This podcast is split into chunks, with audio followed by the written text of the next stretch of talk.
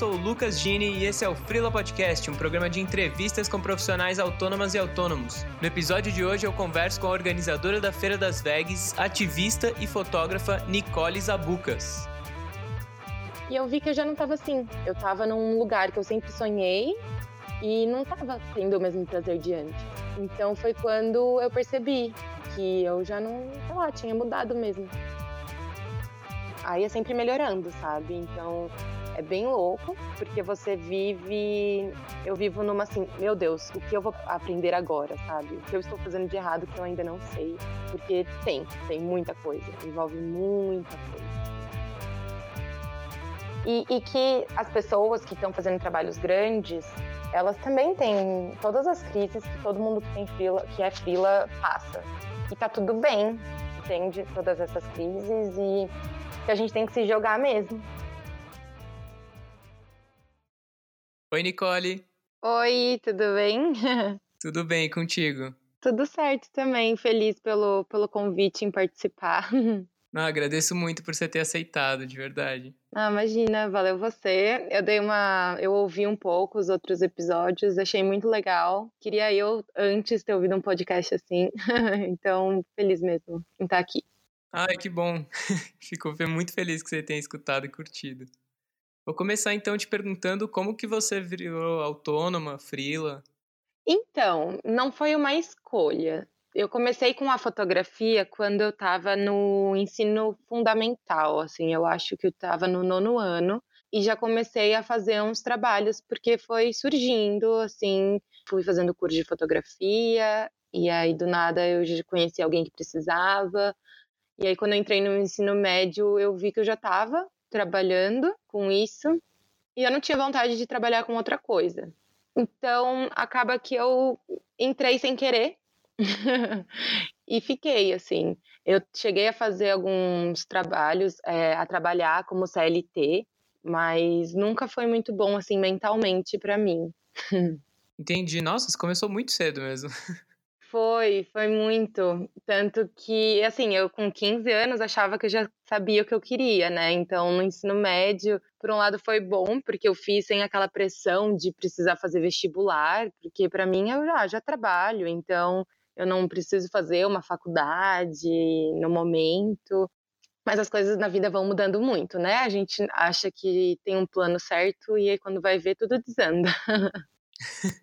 E aí, como que você seguiu? Então, você chegou a fazer faculdade? Ou você continuou fazendo mais cursos de fotografia? Então, durante o ensino médio eu fiz muito curso. Eu sempre fuçava curso de graça aqui em São Bernardo, que é onde eu moro, em São Paulo.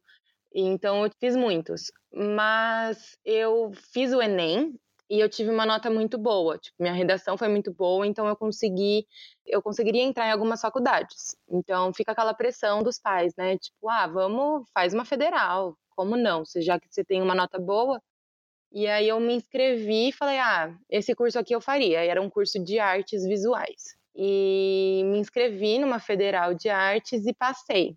E era na cidade que meus tios moravam, né, em Goiânia. Então, eu teria casa e faculdade de graça. Então eu falei, ah, vou tentar. O que vai acontecer é não dar certo. E eu fiz, eu fiz um semestre só, mas eu amava o curso, mas ao mesmo tempo foi aí que começou a mudar muita coisa. Tipo, aqui em São Paulo eu tinha muitos contatos já por trabalhar há bastante tempo com foto. Então eu tinha vários trabalhos. E quando eu fui para lá, eu me vi recomeçando. E isso me deixou muito confusa, porque parecia que eu estava jogando fora tudo que eu construí. E eu também tinha síndrome do pânico, e aí lá atacou, comecei a ter bastante crise, voltei para me tratar, passar na médica, e aí eu resolvi não voltar. então eu não completei a faculdade lá, mas a faculdade em si era incrível, eu amava muito o curso. E aí quando eu voltei, eu estava perdida, também já não sabia muito bem se a fotografia fazia tanto sentido. Foi quando eu comecei a pensar sobre a fotografia, nunca tinha refletido se eu queria isso ou não, porque para mim sempre foi muito certo. Aí eu fiz a faculdade de produção multimídia, que é um tecnólogo, né, que são só dois anos. Aí eu me formei. Então foi assim, ah, deixa eu garantir aqui um, um curso superior. E aí foi isso. e aí você fez em São Paulo mesmo? Foi, foi na Metodista, é, aqui em São Bernardo, então era bom porque era tipo do lado de casa, eu ia a pé, estudei minha vida inteira no colégio lá, então é como se fosse em casa, né? E foi assim, um curso legal, mas eu achei um pouco fraco, na verdade, porque como eu trabalhava com isso há um bom tempo e fiz muito curso, muitos cursos fora, eu achei bem fraco, assim, a grade curricular e as aulas, sabe? Então, tipo, a gente, por exemplo, aprendia roteiro, a gente fez um curta-metragem, fez um clipe, mas tudo que eu usei eu aprendi fora da faculdade. Se fosse depender da faculdade em si, é, eu achei muito raso, sabe, o que eles passaram. Então, assim, valeu, porque eu tenho um, um diploma que, na verdade, eu ainda nem busquei na faculdade. Mas valeu, assim, conhecer muitas pessoas, né? Você, como é tecnólogo, é muito na prática, então eu tive experiências muito legais, tipo, fazer um curta-metragem é uma coisa louca. Você é obrigado a fazer, então você vai lá e mete as caras, né?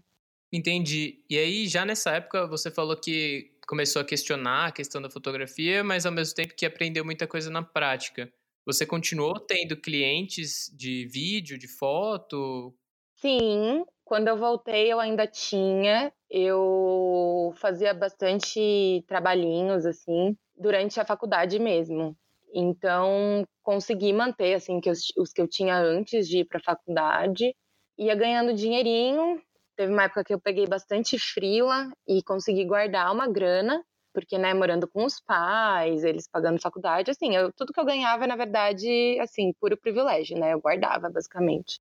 E aí foi quando eu, eu tenho uma amiga que eu conheci lá em Goiânia, na faculdade, e ela falou: Meu, vamos morar no Canadá um tempo, eu tenho família lá, a gente tem estadia de graça, só precisa da passagem e tipo, do que a gente for fazer lá. Eu falei: Meu Deus, agora que eu tô com bastante frila, eu consigo guardar uma grana e vejo quanto tempo eu consigo passar. E aí eu consegui guardar dinheiro para ficar dois meses, né? Mais a passagem. Mas aí desandou mais ainda a minha fotografia quando eu fui para lá. Eu até fui pensando em fazer algum curso de foto fora, né? Ah, esse vai ser bom para o currículo. Mas eu fui, decidi não fazer porque a grana não daria. A grana só daria mesmo para ficar dois meses, tipo, me virando. Só que aí eu fui para lá, acabei gostando muito de lá, consegui um trabalho e fiquei seis meses, sete meses, na verdade. E aí, nesse tempo, eu basicamente nem fotografei, assim. E aí foi quando muita coisa mudou e eu comecei a me distanciar, né? Que muita coisa mudou, desculpa a pergunta. Ah, muita coisa, acho que eu mesma mudei muito, porque morar fora foi uma coisa que, nossa senhora, dá uma loucura na sua cabeça, porque ninguém te conhece. Eu fiquei distante por ter trabalhado em bar. Eu tinha, assim, meu tempo era trabalhar no bar e depois era fazer o que eu queria, conhecer os lugares, e eu não tinha vontade de fotografar. E eu também me tornei vegana, né? Antes de ir para o Canadá, eu já estava vegana há seis meses. E aí eu fui para lá. Lá é um lugar assim, maravilhoso para ser vegano, tem opções em toda esquina. E aí eu conheci o ativismo vegano lá, que eu nunca tinha feito nada aqui no Brasil. Então foi quando eu comecei a conhecer grupos, a conhecer mais pessoas veganas. Enquanto eu estava aqui, eu não tinha uma pessoa vegana na minha vida nem ovo lacto vegetariana tinha.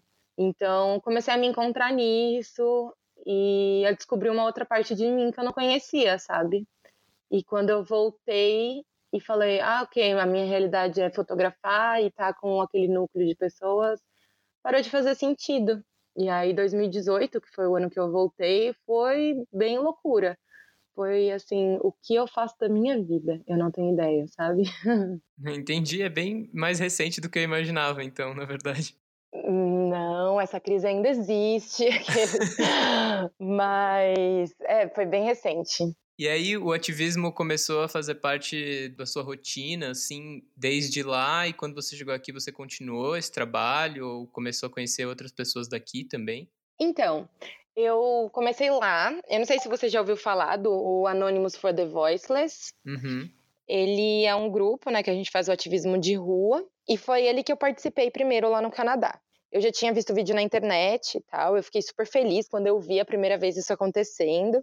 E fui participar. Então, a gente basicamente segura umas telas com alguns vídeos passando da indústria, né, da crueldade animal. E se a pessoa se aproxima e vê durante um tempo esses vídeos, né, então ela basicamente está mostrando o interesse sobre o que a gente está mostrando, a gente conversa, pergunta, a gente fala que a gente usa o método socrático. Então, a gente não vai lá e fala, olha, isso é errado a gente faz questionamentos. A gente fala: você concorda com isso que você está vendo? Como você se sente? E aí a pessoa vai chegando às próprias conclusões. E a primeira vez que eu participei foi lá. Eu só segurei a tela, eu não conversei, porque era a primeira vez que eu estava participando. E foi uma experiência doida, porque sei lá, você vê a pessoa na sua frente vendo aquela imagem que você tá carregando e a pessoa começa a chorar, sabe? E aí você começa a chorar junto. Mas você tá com uma máscara, né? Então a pessoa nem, nem vê você, é como se a gente fosse uma estátua mesmo. E o que importasse é só a imagem, né? E a partir disso eu comecei a conhecer outros movimentos lá. E quando eu voltei, o pessoal estava começando a fazer esse o Anonymous for the Voiceless aqui no Brasil. Sei lá, acho que estavam no primeiro mês. E aí eu fui. E nisso eu comecei a conversar com mais pessoas veganas. Como eu ainda tinha um dinheirinho guardado do meu trabalho lá no Canadá, eu tinha uns, uns meses seguros para eu fazer as minhas coisas aqui. Falei, vou me jogar, vou em tudo que aparecer de ativismo para eu entender melhor esse mundo.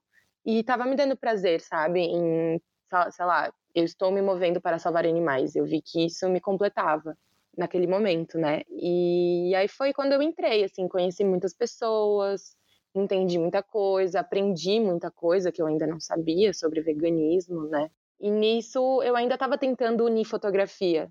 Eu falei, bom, se a fotografia com o meu trabalho não está fazendo sentido, então deixa eu tentar fazer projetos que liguem o ativismo e que eu possa falar, né, dessa nova forma que eu enxergo o mundo, junto com a antiga forma que eu enxergava o mundo, né? E aí eu cheguei a fazer alguns trabalhos, tudo voluntário, né, maioria. Nem sei se eu cheguei a fazer algum trabalho pago, porque são ONGs, né? Então era mais pelo prazer e pela causa do que financeira. E durante um tempo foi muito legal. Eu consegui, sabe, juntar os dois. E como que isso foi evoluindo para hoje ser uma parte bem grande também do seu trabalho, né? Não é só trabalho voluntário, imagino. Hoje, na verdade, a fotografia já quase não faz tanta parte assim do que me da minha remuneração e nem tanto mais da minha vida assim como hobby. Ela, eu estou numa crise bem forte ainda. Talvez eu tenha, eu, eu esteja saindo dessa crise porque eu participei lá do programa, né, do arte na fotografia. Porque eu estava nessa crise existencial, falei, eu não sei qual é o papel da fotografia para mim porque antes era a Nicole fotógrafa. Então sempre foi muito confortável, tudo que eu fazia com fotografia dava certo. Eu me destacava com a fotografia, então eu sempre sendo muito com uma autoestima é, baixa, ela me completava, sabe? Me, era, um, era uma parte segura, assim, que eu sabia que isso eu conseguia fazer bem. E como eu distanciei e no Canadá e voltei, e eu vi o programa e estava com inscrição aberta, falei, bom, eu acho que pode ser uma oportunidade de eu vou ter que me jogar de cabeça no programa para ver se eu ainda gosto disso e para ver se reacende esse olhar que eu tinha. E aí foi uma loucura. Eu me vi 20 dias imersa nesse mundo que eu antes era apaixonada.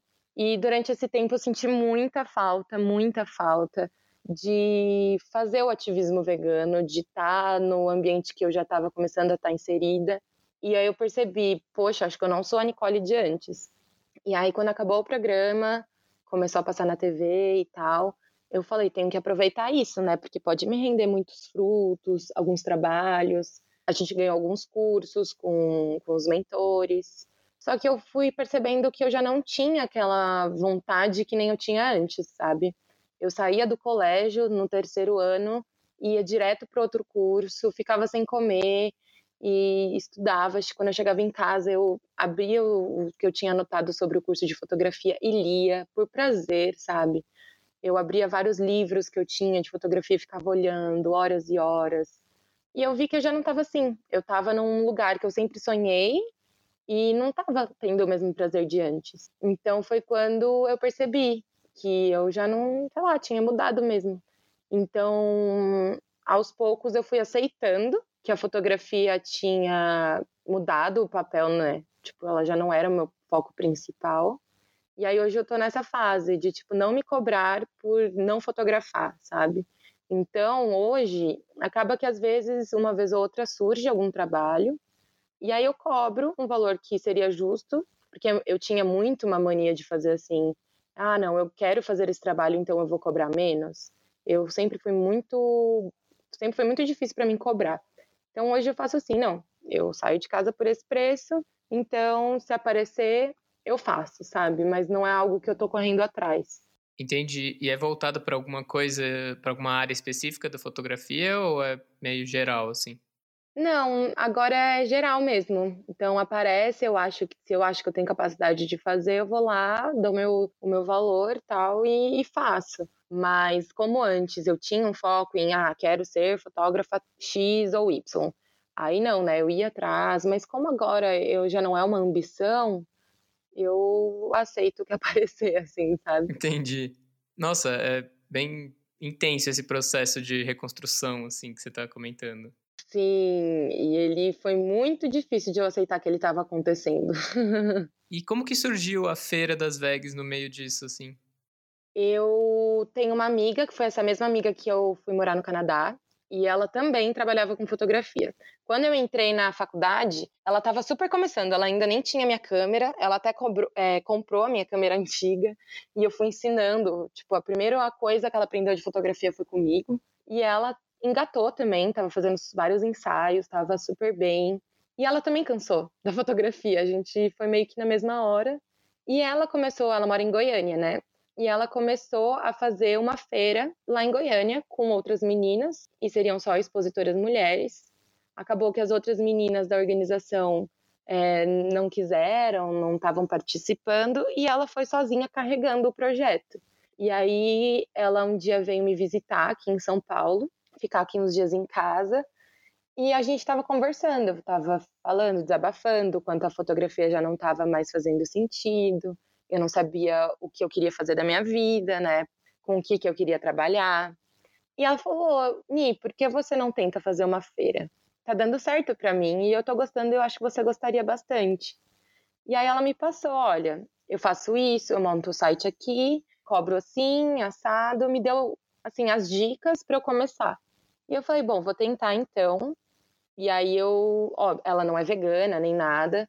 Então eu falei, ok, posso pegar essa ideia, né, de apoiar o trabalho de mulheres, que realmente muito incrível, e adicionar outras coisas que eu acredito, né? Então, veganismo, um veganismo acessível, um veganismo ligado para as pautas sociais. E fui atrás de lugares, mas assim, eu não sabia a menor ideia onde eu estava me enfiando.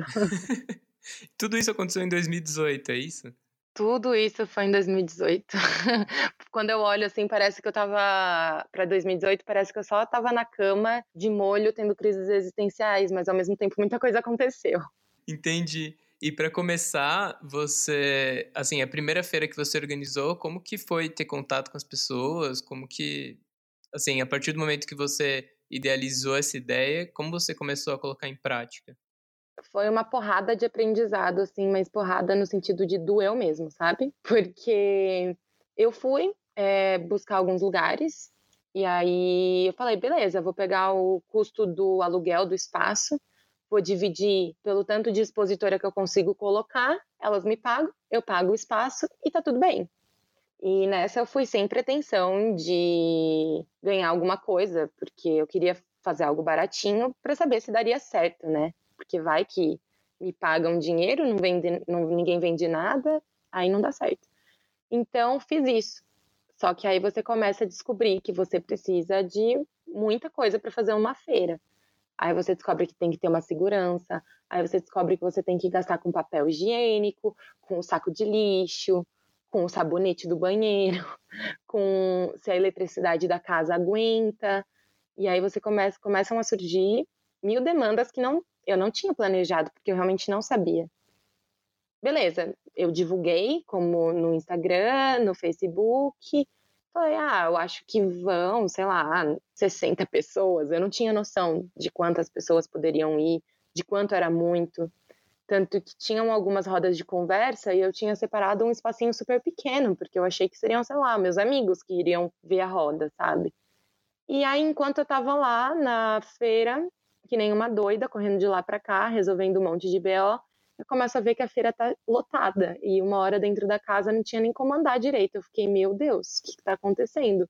Como essas pessoas vieram parar aqui? E aí, no final do dia, eu vi que 300 pessoas tinham assinado que entraram na feira. E eu fiquei, meu Deus, como assim 300 pessoas? Da onde elas surgiram?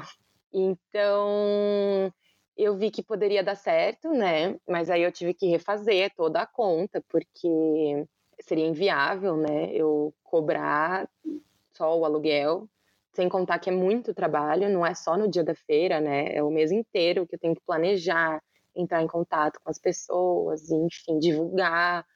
E aí na segunda também aprendi mais um monte de coisa. Aí aprendi sobre, tipo, do nada você vê que você tem que estar tá pesquisando sobre, sei lá, ser eletricista, sabe? Aí eu lembrei da minha aula de física que eu aprendi o que era volts, o que era watts, o que era não sei o quê. E aí do nada você tem que aprender isso, você tem que saber de tudo quando você organiza uma feira. Então, é todo dia aprendendo alguma coisa. Cara, que doido. E você descobriu como que 300 pessoas chegaram na primeira edição? Então, na primeira edição, não, porque eu no dia, tipo, coloquei no caderninho para colocar o nome e o e-mail. E assim, não sei de onde eu tirei e-mail, porque óbvio que eu não ia pegar 300 pessoas e digitar aquele e-mail, sabe? Eu nem entendi a letra das pessoas. Mas aí depois eu parei para pensar, bom, preciso é, saber como elas chegaram aqui. E aí eu, na hora de entrar, eu coloco o nome e como você achou a feira, né? Uhum. E hum, eu descobri que a maioria das pessoas vão por indicação de amigos, depois é pelo Instagram. Então eu falei, nossa, então eu acho que eu estou sabendo divulgar, porque muitas pessoas foram pelo Instagram. E também na primeira edição, acaba que, como eu faço muito ativismo tal, eu acabo conhecendo muitas pessoas do meio. E eu pedi, tipo, oh, você que tem aí muito seguidor, rola você postar, tipo, uma, umas pessoas que eu tinha um pouco mais de contato, assim. Uhum. E aí muitas pessoas ajudaram, falaram, ó, oh, tá rolando uma feira, tal, segue lá, tenta ir. Então, acho que isso ajudou muito no começo. E pelo Facebook também eu dei uma impulsionada, tipo, sei lá, coloquei 20 reais para impulsionar o evento. E aí as pessoas foram chegando. Cara, demais. Eu costumo perguntar como que, que ferramentas assim que você usa para conseguir clientes, mas acho que você vai ter respostas muito diferentes, porque eu imagino que hoje tenha como público não só um pouco da fotografia, como você falou, mas chamar as pessoas para o evento, como estava comentando agora, e também conseguir expositoras, né? Sim, expositora, no começo eu achei que ia ser bem difícil, eu fiquei bem desesperada. Mas tem muita gente que produz, sabe? Ainda mais hoje em dia que tá todo mundo desempregado, é uma forma de ter um sustentinho a mais enquanto não acha um emprego, ou mesmo se tem um emprego que não paga bem, de você complementar a renda. Então tem muita coisa, mas apesar disso, né, muitas pessoas não veganas que fazem coisas veganas hoje em dia. E a ideia da feira é essa, de você apoiar quem acredita no que você acredita. Então, são mulheres, mulheres veganas. Óbvio que eu não consigo colocar só veganas, então tem muita gente, muita pessoa vegetariana ou ovo-lacto, mas eu acho que até agora eu não coloquei, acho que só na primeira edição tinha, sei lá, duas meninas que comiam carne ainda. Mas assim, é, mesmo sobre isso, né, de como conseguir cliente, eu vejo que na feira, maioria é por indicação, e eu vejo que na fotografia também foi é, muito mais indicação, porque eu nunca fui muito boa de vender, vender assim meu trabalho, sabe? Nunca fui boa de falar, olha, meu trabalho é bom, olha o que eu já fiz. Tem pessoas que são minhas amigas e não sabem de trabalhos super grandes que eu já fiz, porque eu não, não consigo vender. Assim, eu não sei qual é o meu, meu problema com isso.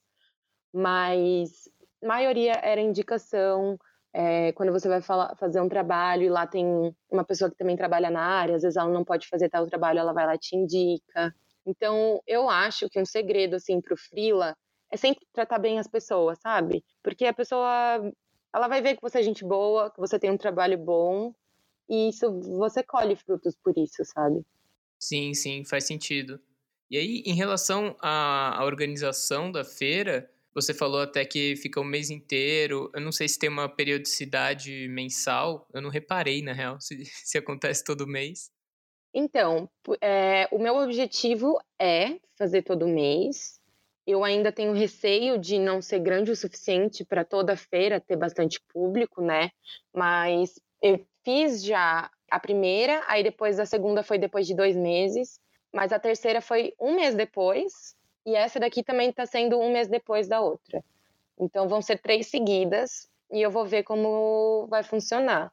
Mas eu pretendo fazer todo mês, também para eu tentar me sustentar com isso, né? Porque é um trabalho grande que eu tenho. E assim, eu gosto muito, tenho gostado muito, apesar de muita dor de cabeça.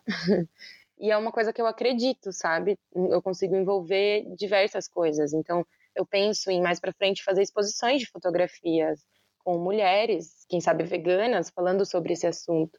Então eu consigo envolver na feira diversas coisas que eu faço ou que eu acredito ou que eu já vivenciei e posso levar, sabe? Então é um objetivo ter todo mês.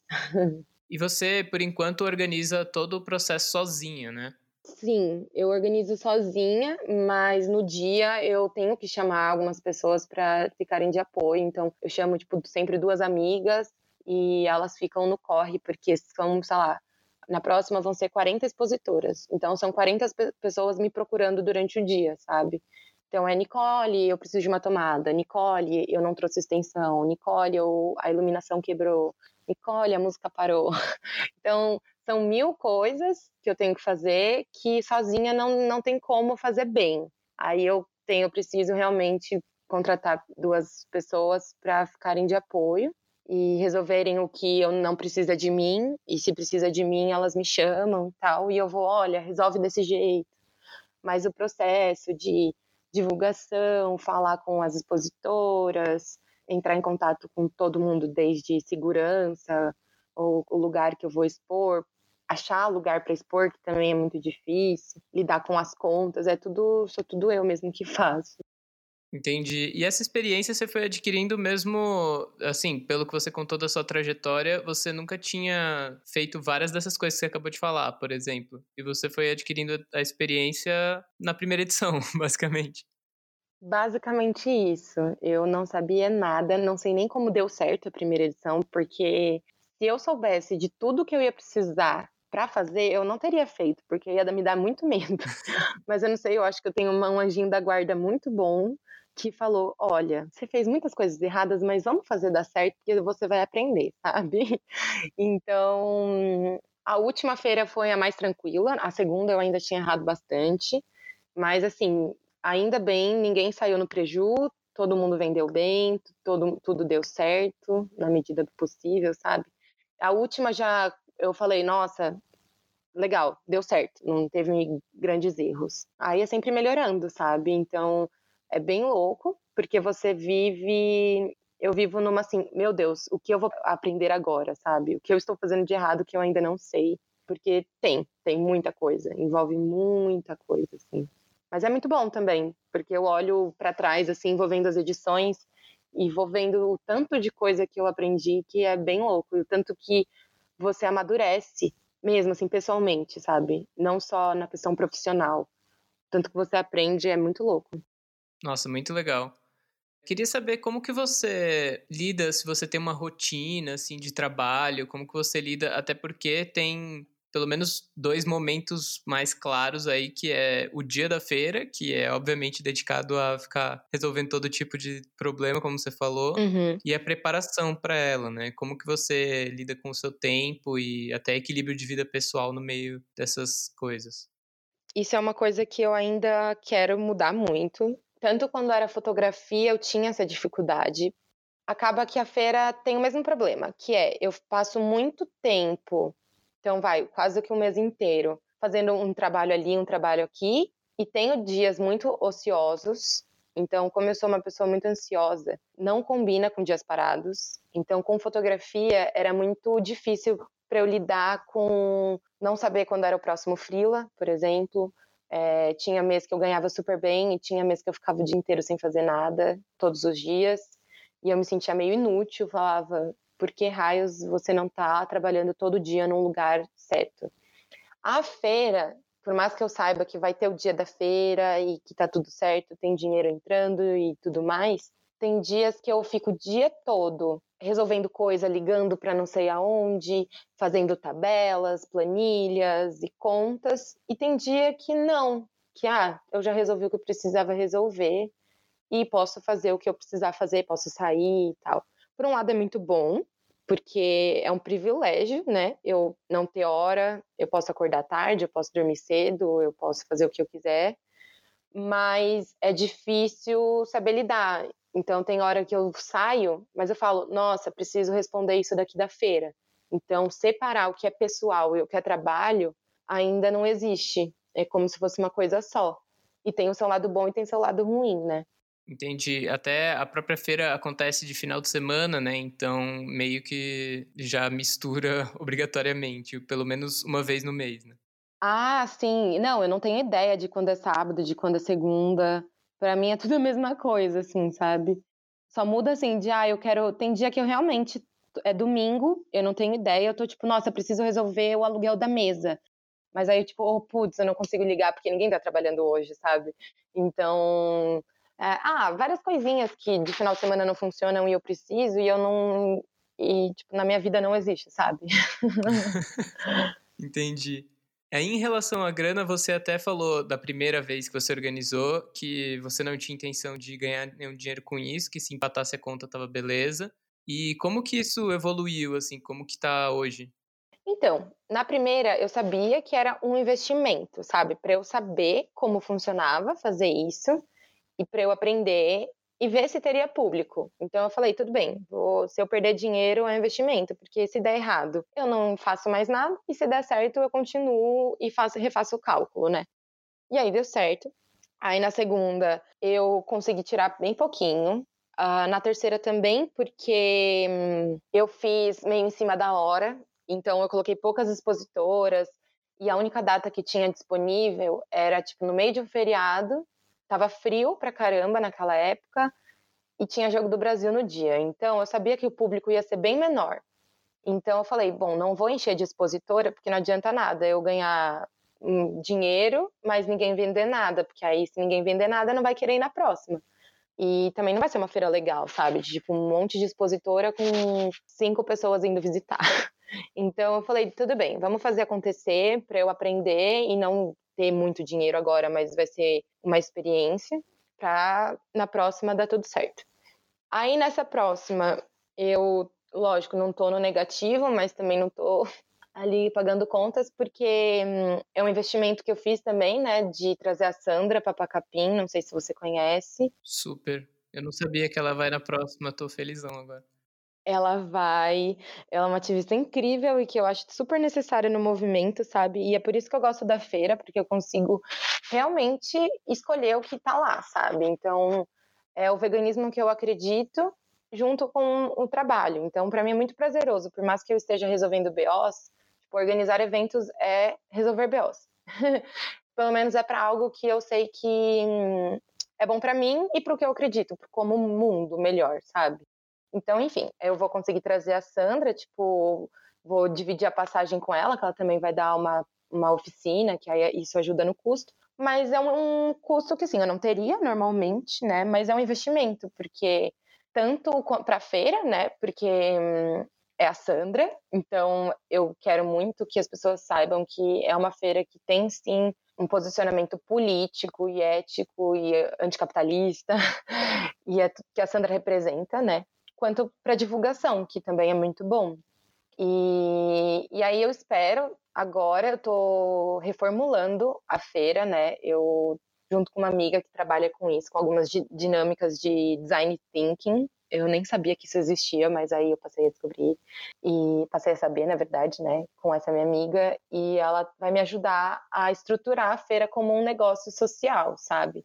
Então, até agora eu só fui fazendo, eu não estruturei nada, eu só fui na vibe da vida. Então agora eu vou, não, olha, vamos lá, você investiu o que você podia investir, a feira já está crescendo um pouco, então o que você precisa para estruturar, para quem sabe você viver disso, o que você aprendeu até aqui, o que você precisa mudar. Então agora eu tô parando para pensar isso e estruturar para eu tentar mesmo ter como um trabalho fixo isso, sabe? Sim, sim, entendi. Minha experiência de gestão de eventos também é zero, então, só para esclarecer, a questão do seu rendimento fazendo evento é o quanto cada expositora te paga para participar, é isso? Exatamente. E aí tá um problema, porque hum, a ideia inicial da feira era as feiras que existem, elas cobram bem caro para expor. Então, eu acho que quem está começando não tem esse dinheiro para investir e arriscar, porque você pode ir para uma feira e não vender nada. Mas, em contrapartida, né, você tem uma divulgação, você tem um contato com seu público, você consegue entender algumas coisas. Então, eu queria um evento que quem é pequeno mesmo conseguisse ir. Então, para isso, teria que ser barato. Mas, aos poucos, você vê que para respirar você tem que pagar. Então, tem muitos custos e que não dá para ser barato se você quer fazer algo organizado e seguro. Então, eu tenho que pagar bombeira, eu tenho que pagar segurança, eu tenho que fazer uma vistoria no local para saber se ele não vai pegar fogo se alguém ligar a tomada.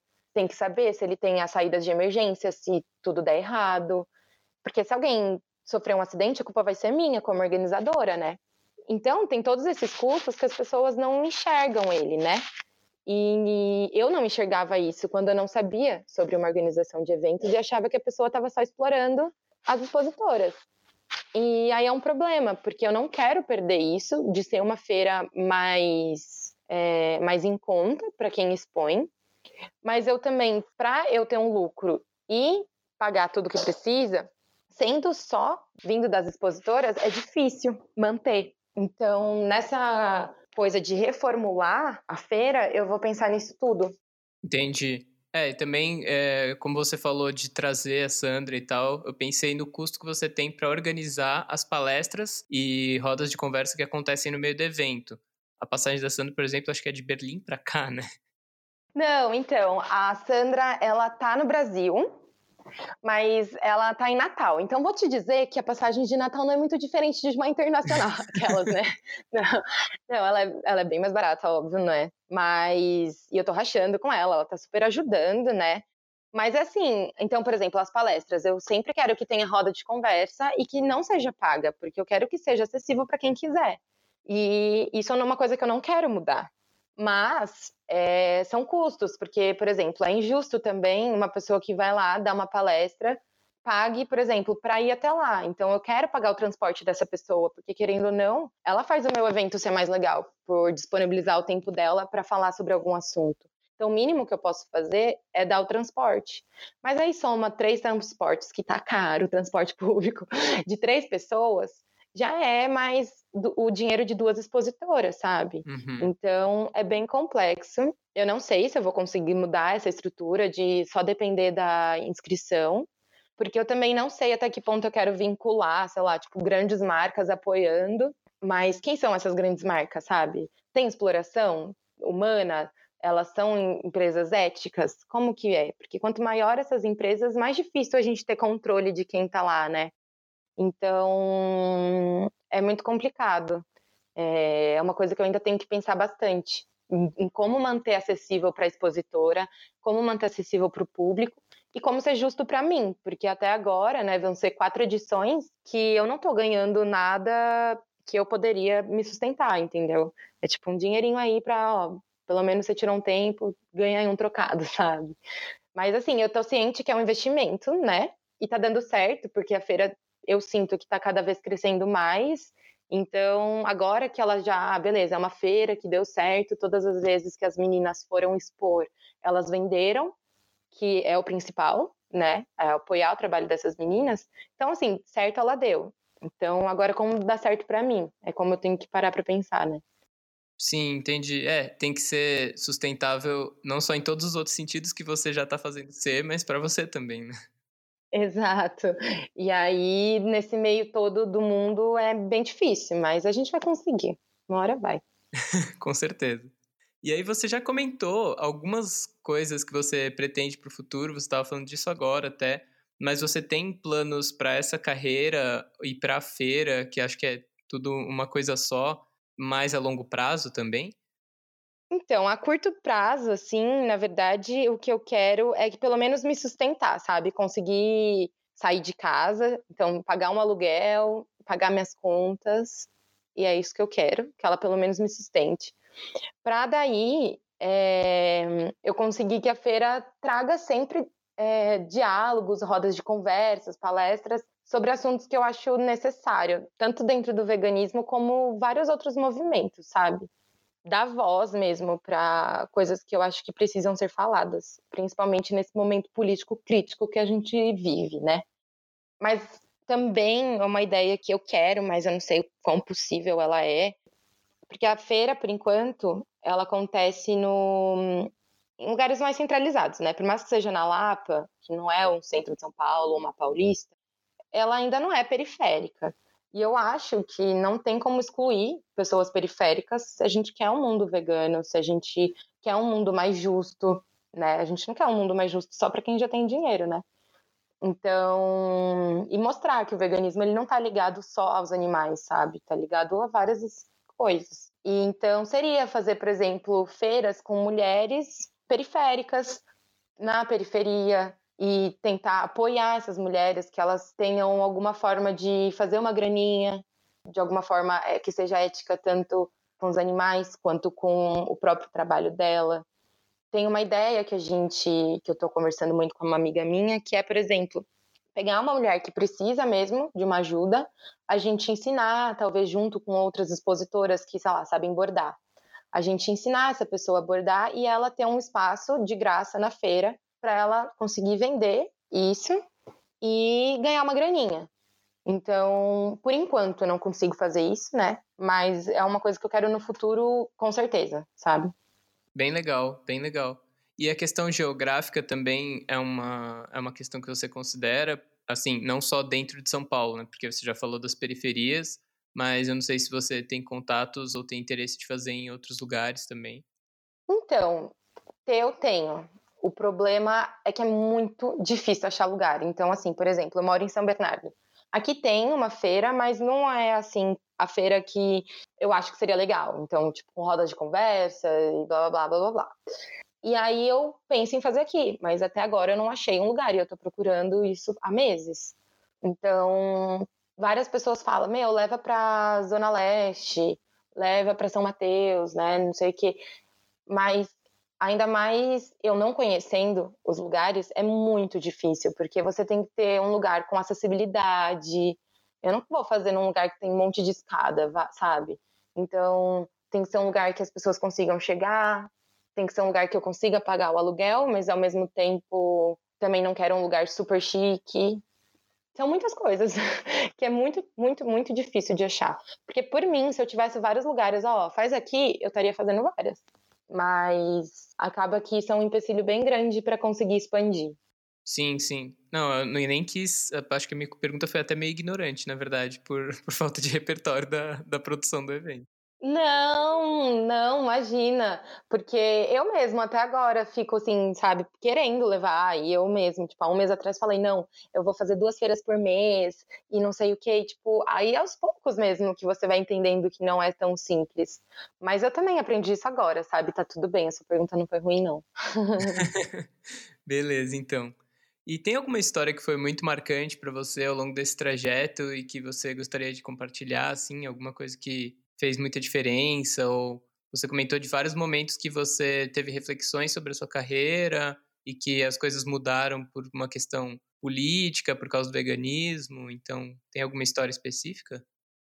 Então, eu, eu achei um exemplo muito legal para quem vive de frila, sabe? Que não está tão ligado à feira, mas está ligado a outras vivências que eu tive como fotógrafa, né? Que é, por exemplo, eu fiz a turnê com o Thiago York como fotógrafa e fiz o vídeo documental do DVD, junto com outro menino, né? Não foi só eu que fiz os vídeos. Mas aí todo mundo, nossa, como você conseguiu isso? Parece que a menina é cheia dos contatos, só anda com famoso, não sei o quê, né? Porque o pessoal endeusa quando você faz algo grande. E não, tipo, como que surgiu isso? Eu gosto de falar para as pessoas, porque é para mostrar que, meu, você tem que se jogar mesmo, sabe? Eu fazia muitos making offs para uma produtora E fazia tempo que eles não me chamavam, porque às vezes, tipo, não tinha grana para pagar making off, né? Porque o making off é tipo, ah, sobrou grana, a gente, a gente chama. E meu amigo trabalhava na produtora e ele falou, Ni, amanhã eu vou fazer um clipe com o Thiago Yark com a Sandy e tal, que a gente tava saindo. Eu falei, ah, eu posso fotografar o making off? Não precisa nem me pagar. É só porque eu, tipo, tava com saudade de fotografar e podia ser um portfólio legal para mim. E aí eu fui, fui, tipo, fui de graça mesmo. E lá eu tava fazendo as fotos. E aí foi quando o Thiago York falou: Ah, posso ver suas fotos? E eu dei minha câmera e ele viu minhas fotos. E aí ele gostou e falou: Olha, eu vou fazer uma turnê, eu preciso de alguém para fotografar, seria tal, tal, tal. Tá afim? E eu fiquei tipo: Quê? Não entendia nada, sabe? E aí, do nada, eu tava indo pra turnê, sabe? E, tipo, quando eu comecei, né, quando eu tinha, tipo, 14 anos, era meu sonho de princesa fazer uma turnê com um artista famoso e blá blá blá, e não sei o quê. E aí, do nada, eu tava vivendo isso, sabe? Num momento que, para mim, era muito importante ainda como fotógrafa, né? Então, é algo que me marca, assim, até hoje, porque hum, em outros aspectos da vida, porque foi algo que eu fiz sem esperar uma troca financeira, sabe? Eu fiz por amor mesmo, por querer, por tipo, isso vai ser bom para mim em outros aspectos e por vontade de estar tá fotografando. E aí isso eu colhi frutos depois. Então, e muitas coisas na fotografia foi veio assim para mim. Então, tipo, ah, essa menina é cheia de contato. Não, eu não tenho contato nenhum. Eu sou uma pessoa, tipo, eu vejo que no Frila a gente endeusa muito as pessoas, sei lá, no Instagram, não só no Frila, né, na vida mesmo. Então, se você vai ver lá tudo que a pessoa já fez, parece que aquela pessoa ela é tão distante, sabe? Nossa, a pessoa fez uma turnê com o Thiago York e participou de um programa na TV. Eu também, eu tô na minha cama tendo crise existencial porque eu não tenho dinheiro, sabe? Então a gente acha que as pessoas, nossa, a pessoa fez isso, fez aquilo, então a vida dela tá resolvida e eu tô aqui sem conseguir um frila. Não, sabe? Essa pessoa tá na mesma. É, a gente tem que muito. Eu uso esse exemplo, né? Que eu tipo fui lá sem ganhar nada e me rendeu um trabalho muito legal. Pra... Eu levo isso meio que para mim hoje mesmo, e mesmo agora estando na feira, sabe? Porque a gente que abre as oportunidades, a gente tipo tem que estar tá atento, porque e, e que as pessoas que estão fazendo trabalhos grandes elas também têm todas as crises que todo mundo que tem frila, que é frila passa. E tá tudo bem, entende? Todas essas crises e que a gente tem que se jogar mesmo, que quando você gosta e você quer, se joga. Eu fiz já, já fotografei casamento por 50 reais. Tudo bem que eu tinha 15 anos, né? Então, mas não tô falando para ninguém que, que, que tira foto aceitar um negócio desse que não, porque é exploração. Não aceite. Mas na época, eu tinha 15, foi o que apareceu, eu aceitei, então sempre fui me jogando. Então é isso, sabe? É, você tem que abrir essas portas.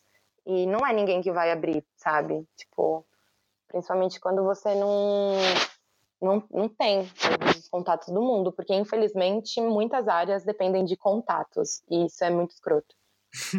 é verdade. E aí, eu acho que você meio que já respondeu essa pergunta, mas eu costumo finalizar perguntando se você pudesse voltar e dar algumas dicas ou uma dica principal para você mesma no passado sobre a vida de freela, de autônoma, qual ou quais seriam?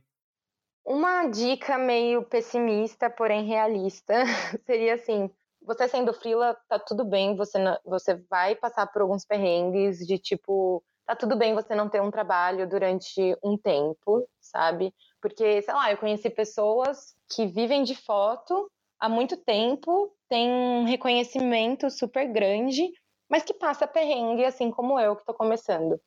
Então, não existe uma vida ideal, sabe? Que eu acho que é, é isso, que o Instagram vende muito e pro profissional eu, isso sempre me afetou.